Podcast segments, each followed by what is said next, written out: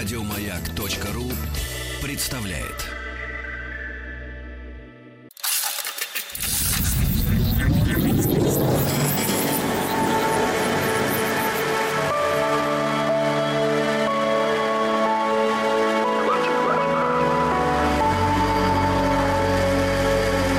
Стаховский лайф на маяке.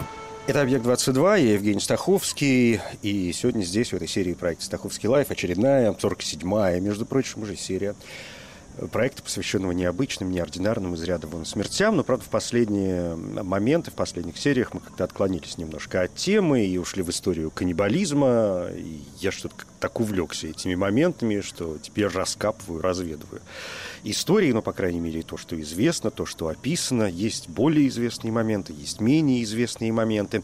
Ну, в общем, сегодня продолжим э, разбираться с этими неприятными событиями. Есть еще несколько как мне кажется, местами вполне известных э, историй, о которых, может быть, стоит вспомнить. Но если вы следите за этим циклом, то, в общем, уже понимаете, мы об этом говорили, что э, большинство историй – это все-таки истории такие вынужденные, когда люди попадают в некоторые неприятные условия, и им, в общем, для выживания ничего другого не остается, кроме как прибегать к поеданию себе подобных.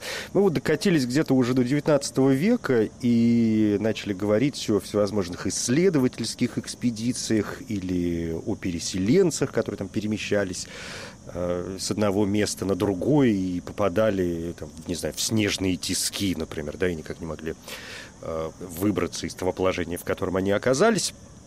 Сегодня начнем, э, как мне кажется, с истории, которая довольно известна. Она называется так, знаете, ну, в английском языке «Donor Party» партия донора или партия донора Рида. Это середина самая 19 века, 1846-47 годы. И группа белых переселенцев в, Калифорнию вынуждена прибегла к каннибализму, будучи застигнутой вот как раз снежной бурей в горах Сьерра-Невада.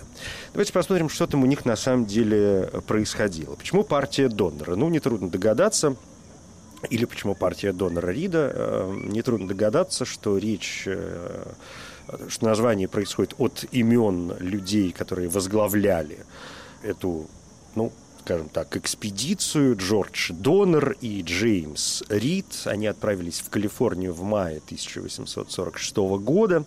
Обычно путешествие на запад занимало от 4 до 6 месяцев, но группа донора решила пойти новым, более длинным маршрутом, так называемым маршрутом Гастингса, который проходил через хребет Уосач и пустыню Большого Соленого озера. Это территория современного штата Юта.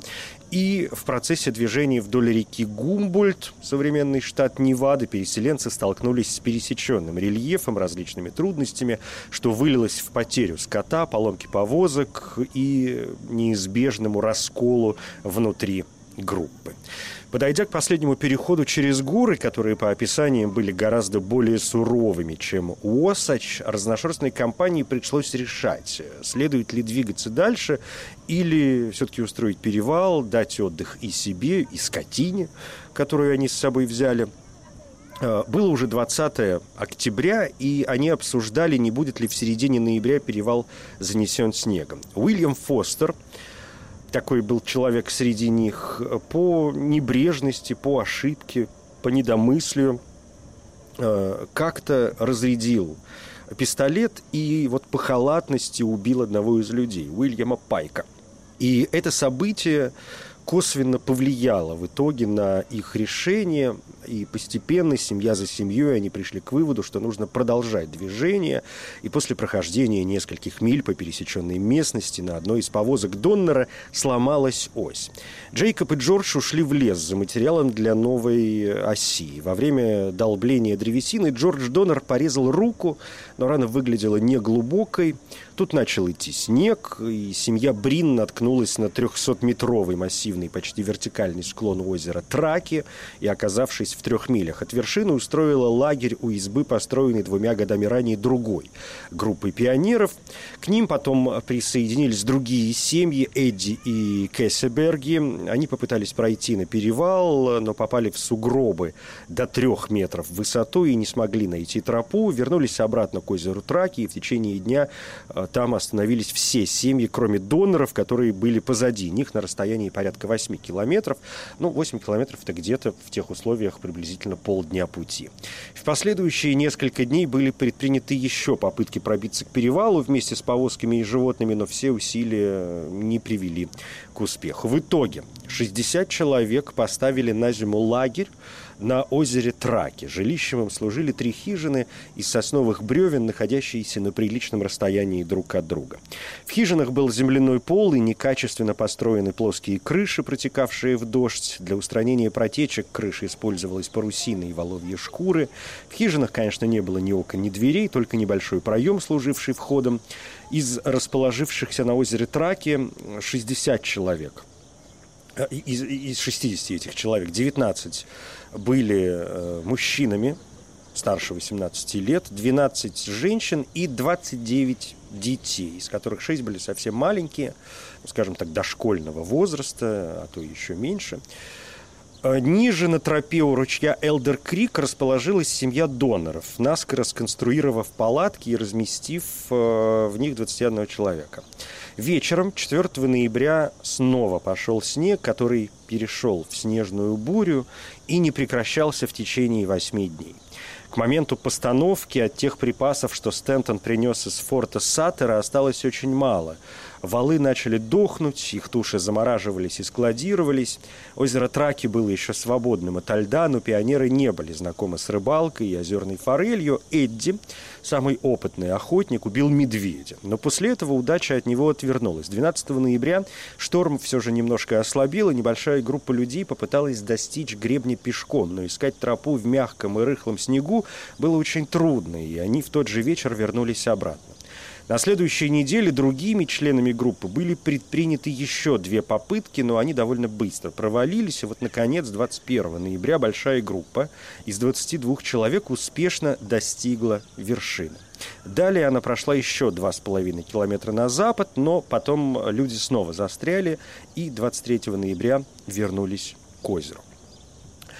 20 числа 20 ноября, э, Патрик Брин начал вести дневник. Э, в первую очередь его, конечно, занимала погода. Он рассказывал о том, что там происходит, отмечал штормы, количество выпавшего снега. Но постепенно в дневнике появляются отсылки к Богу, к религии, к рассказам о том, что вообще происходит в лагере, а жизнь в лагере на озере Траки, нетрудно догадаться, была довольно дурной. Хижины были тесными, грязными, э, выпадало столько снега, что иммигранты не могли сутками выйти на улицу. Рацион их состоял из воловьих шкур, которые нарезались на полосы и э, варились до состояния такой неприятной киселеобразной массы. Для бульона неоднократно варились кости валов и лошадей, при этом они становились такими хрупкими, что могли крошиться при жевании. Иногда они размягчались при обугливании и затем их ели. И вот так постепенно, кусок за куском, дети семьи Мерфи разорвали коврик из воловьих шкур, лежавший перед очагом, поджарили его на огне и съели. После ухода из лагеря группы на снегоступах дети стали составлять две трети всех жителей лагеря на озере Траки. Иммигранты ловили и ели прятавшихся в хижинах мышей. Многие жители лагеря ослабли настолько, что не могли встать с постели. Маргарет Рид, Виргиния, Милт Эллиот и служанка Элиза Уильямс попытались выйти на улицу, понимая, что лучше пойти попробовать добыть еду снаружи, чем сидеть и наблюдать, как дети умирают от голода. Они отсутствовали в снегу четыре дня, пока им не пришлось вернуться. Горный лагерь у озера Траки постепенно начал нести потери. Умер Шпицер, затем Бейлис Уильямс, это возница семьи Рид. Франклин Грейвс соорудил 14 пар снегоступов из остатков сбру и спрятал их. Группа из 17 человек, мужчин, женщин и детей, вышли пешком из лагеря в попытке снова достичь перевала. Они легко собрались, взяв то, что должно было стать им едой на ближайшие шесть дней, винтовку, шерстяные одеяла каждому, топор, патроны – и они надеялись э, достичь Медвежьей долины. Историк э, Чарльз Макглашен э, позже назвал эту вылазку потерянной надеждой. Снегоступы оказались хоть и грубо сделанными, но полезными при тяжелом подъеме. У членов группы не было ни сил, ни опыта ночевки в глубоком, а там почти 4 метра, глубиной до снегу. И на третий день э, Большая часть людей страдала от снежной слепоты. На шестой день Эдди обнаружил в своем рюкзаке спрятанные женой полфунта медвежьего мяса. 21 декабря группа снова вышла на маршрут. Стентон на протяжении нескольких дней постоянно отставал и в итоге остался позади, сказав, что он вскоре догонит. На следующий год в этом месте обнаружили его останки. Группа стала нести потери и, конечно, впала в замешательство. После более чем двух суток без еды Патрик Долан предложил кому-то из них добровольно умереть ради других. Кто-то предложил дуэль, хотя другие источники сообщают о попытке провести своего рода лотерею. Эдди предложил двигаться дальше, пока кто-нибудь не лишится сил окончательно, но налетевшая метель вынудила группу остановиться – Первым кандидатом на смерть был погонщик Антонио, следом шел Франклин Грейвс.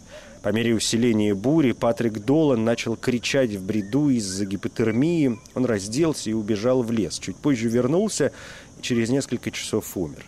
Далее, возможно, из-за того, что 12-летний Лемюэль Мерфи был при смерти, часть группы начала есть тело Долана. Сестра Лемюэля хотела запасти часть плоти для своего брата, но вскоре он тоже умер. Эдди, Сальвадор и Луис отвергли эту пищу. На следующее утро группа вырезала мышцы и органы из тел Антонио, Долана, Грейвса и Мерфи и высушила их про запас на последующие дни, соблюдая правило, что никто не будет есть своих родственников. После трех дней отдыха они продолжили искать тропу. Эдди в итоге уступил и тоже начал есть человечно, но вскоре закончилась и она – они начали разбирать свои снегоступы и есть лямки из воловьих шкур и обсуждать, кого убить, Луиса или Сальвадора, но Эдди втайне предупредил их обоих, и они скрылись.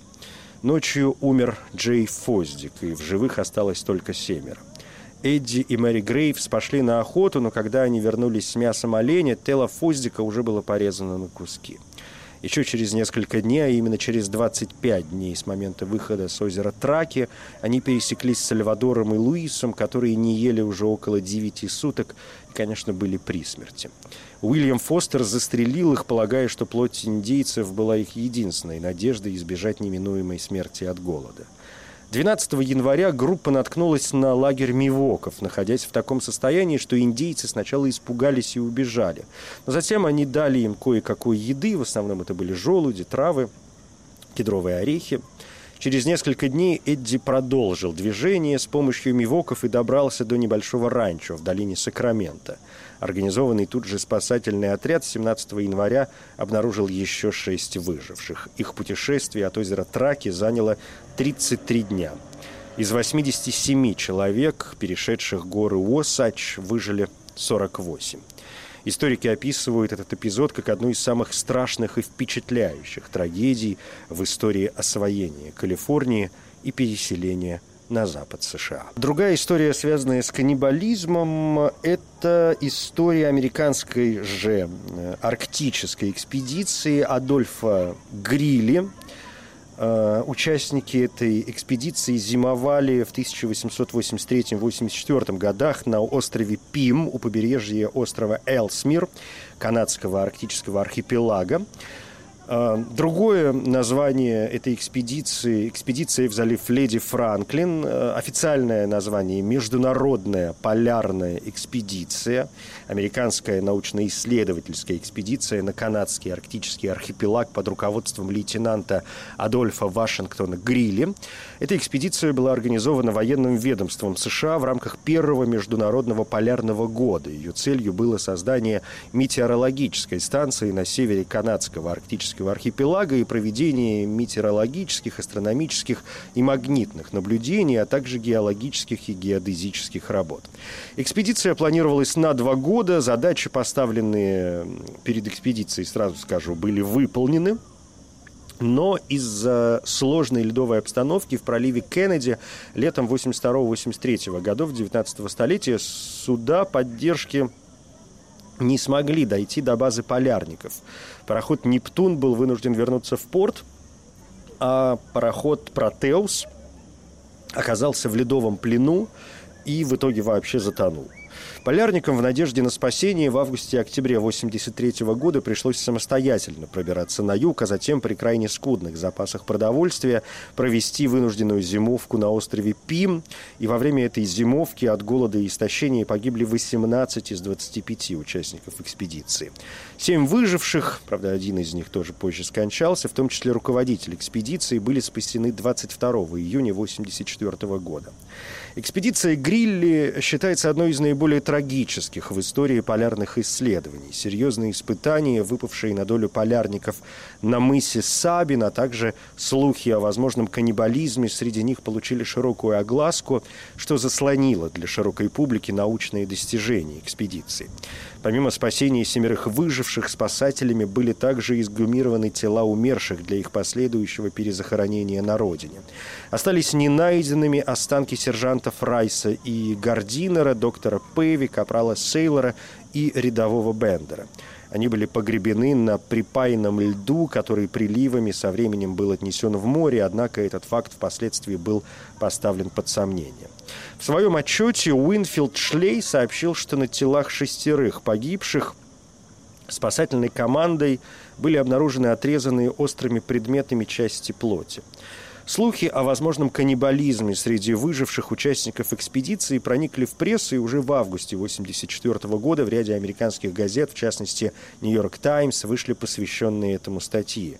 В них приводились свидетельства очевидцев спасательной экспедиции, что часть эксгумированных тел была изуродована до неузнаваемости, и опознать их было возможно лишь по биркам на одеялах, в которые те были завернуты. Сообщалось, например, что один из спасенных, Эллисон, находившийся в беспамятстве, в бреду кричал, что не хочет быть съеденным. Грилли и официальные представители военного ведомства либо отрицали эти факты, либо, как Уинфилд Шлей, уклонялись от комментариев на эту тему. 14 августа 1984 года было эксгумировано тело лейтенанта Кислинг Бьюри, ранее захороненное в закрытом гробу.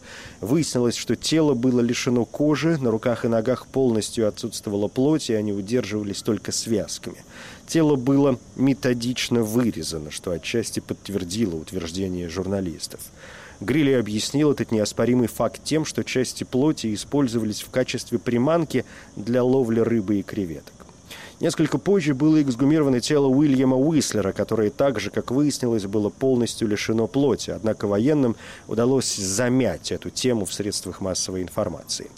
С апреля по июнь 1900 уже 98 года ученые Института океанологии Польской академии наук провели комплексный анализ морских биоресурсов района острова Пим с точки зрения возможности их использования для поддержания жизни участников экспедиции Грили в течение довольно продолжительного времени в отсутствие других источников пищи.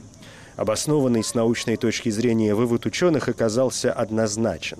Даже при увеличении в два раза того количества ракообразных, добываемых Брейнардом и Лонгом, их крайне низкая энергетическая ценность не давала никаких шансов на выживание никому из членов экспедиции без дополнительного источника пропитания, которым могла стать только человеческая плоть.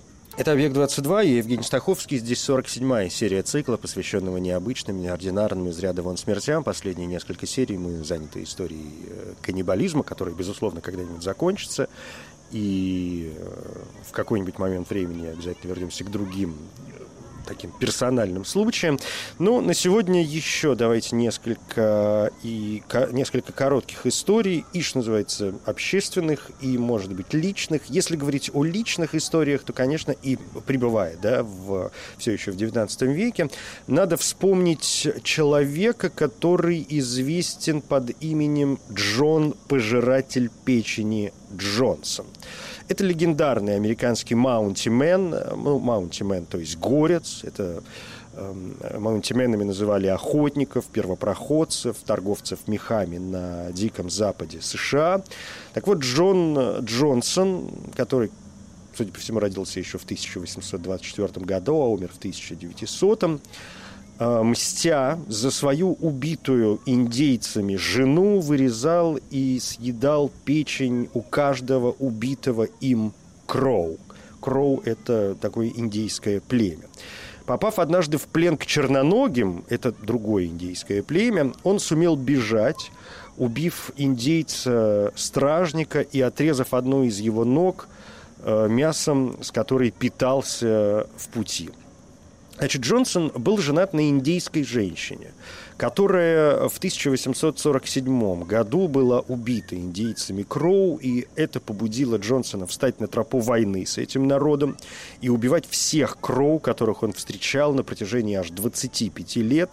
Вот по легенде он после убийства вырезал и съедал в сыром виде, причем печень каждого убитого, за что и получил свое прозвище «пожиратель печени». В одной из наиболее популярных историй о Джонсоне говорится, что однажды он прошел 500 миль, чтобы увидеться со своими родственниками, родственниками, но во время этого путешествия был захвачен в плен индейцами черноногими, которые надеялись продать его кроу, многих из которых он убил, и продать его хотели за большие деньги. Джонсон был раздет до пояса, связан кожаными ремнями и помещен в типе под присмотром молодого индейца-стражника. Однако Джонсон сумел зубами разжевать ремни, убил и скальпировал стражника, после чего отрезал одну из его ног и бежал в леса, пробираясь 200 миль к своему приятелю Делькье и в пути питался мясом с отрезанной ноги индейца. В конце концов, Джонсон помирился с Кроу, став их так называемым братом, и его 25-летняя кровная война против них завершилась. Тем не менее, на протяжении всей второй половины XIX века среди индейцев Запада, особенно среди Кроу и черноногих, о нем ходили страшные легенды. Вердис Фишер написал о нем роман «Человек с гор», являющийся, по сути, конечно, совершенно фантастическим произведением. А, если говорить о правдивых историях, то э, весьма правдивая история была написана Ли и Кайзером. Умер Джонсон в начале 1900 года в возрасте примерно 76 лет. Э, он, как нетрудно догадаться, стал персонажем вот, и литературных произведений. Есть, кстати, даже фильм, который называется «Еремия Джонсон» Сидни Полока.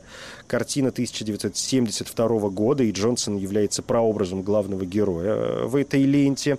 Сценарий фильма основан на романе Вардиса Фишера «Человек гор» и рассказе Раймонда Торпа и Роберта Банкера «Убийца Кроу». Перенесемся в 20 век, в котором тоже полно трагических э, историй. Ну, например, российское Поволжье. Нетрудно догадаться. И, в общем, это известные факты. Есть даже фотографии когда, на которых запечатлены люди, которые продают э, части тела других людей. И вообще в 20-е годы 20 века в российском Поволжье, в Казахстане, в 30-е годы на юге России, э, на Украине во время голода э, зафиксированы были, конечно, случаи каннибализма. И вопрос этот был достаточно актуальным и известным широко поскольку в течение уже 21-22 годов Политбюро РКПБ трижды возвращалось к рассмотрению этой ситуации. В первом случае решено дать указание Верховному трибуналу в ЦИК людоедов не судить, а изолировать как больных без суда. Во втором строже относиться к публикации сенсационных сообщений из голодных мест и прекратить печатание рассказов о всяком людоедстве.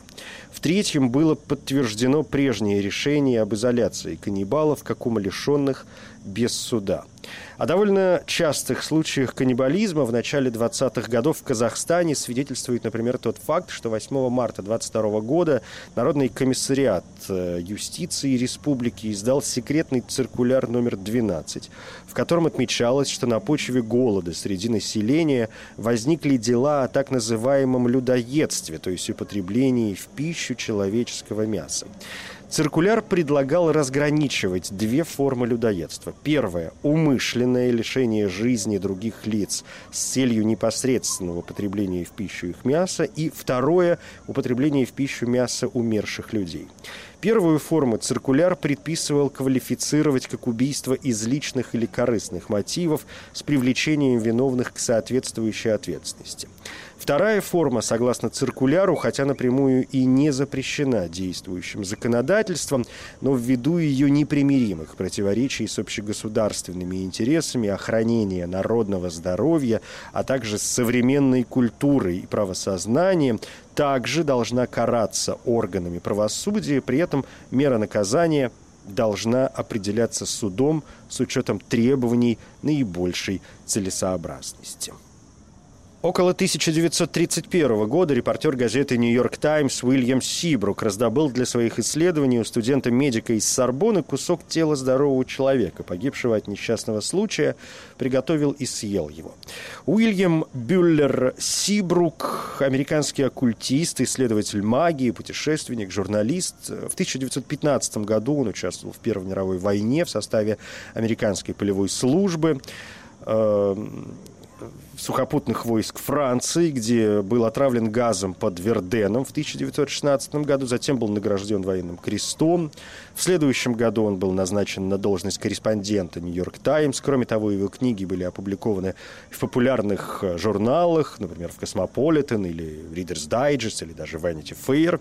В 24-м он отправился в Аравию и был радушно принят в различных э, племенах бедуинов и курдов, его рассказ о путешествиях под названием «Приключения в Аравии» среди бедуинов, друзов и дервишей был опубликован в 27 году был достаточно успешным, что, э, что позволило ему совершить поездку в Гаити, где он проявлял интерес к Вуду и культу смерти, которые подробно были описаны в его книге «Остров магии».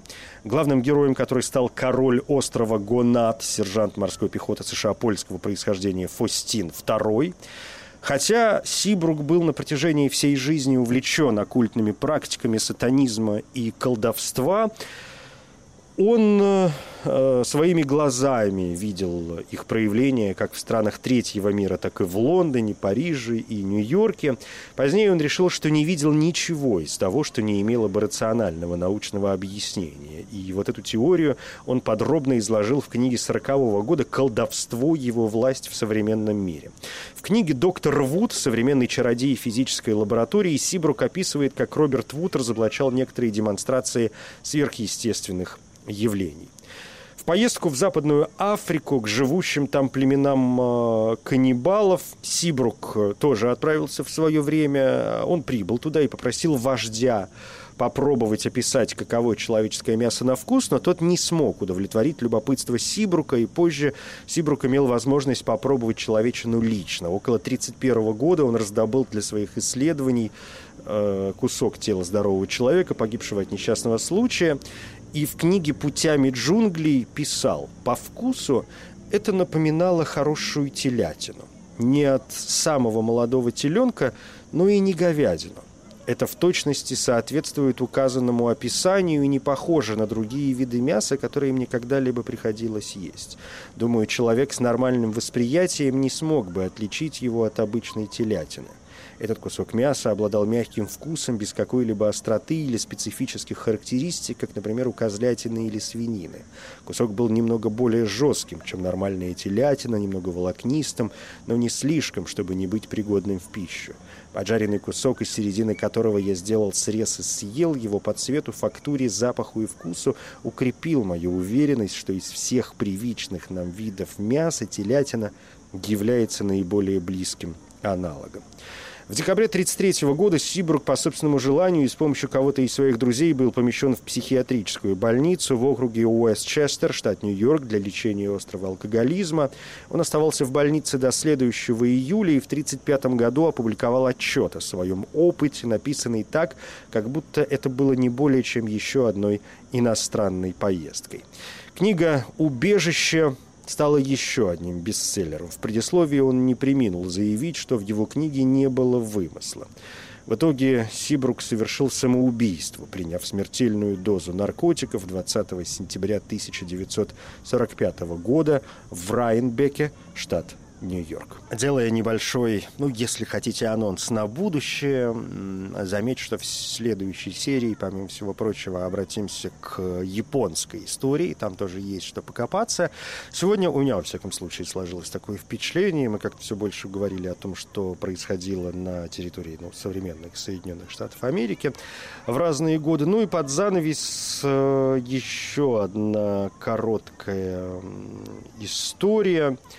Ну вот, э, смотрите, что пишут э, источники помимо всего прочего. Утверждая, что во всех областях Апалачей никогда не практиковался каннибализм, Джеймс Крисман ссылается на случаи поедания покойников в горах восточной части штата Кентукки в конце 30-х годов 20 века.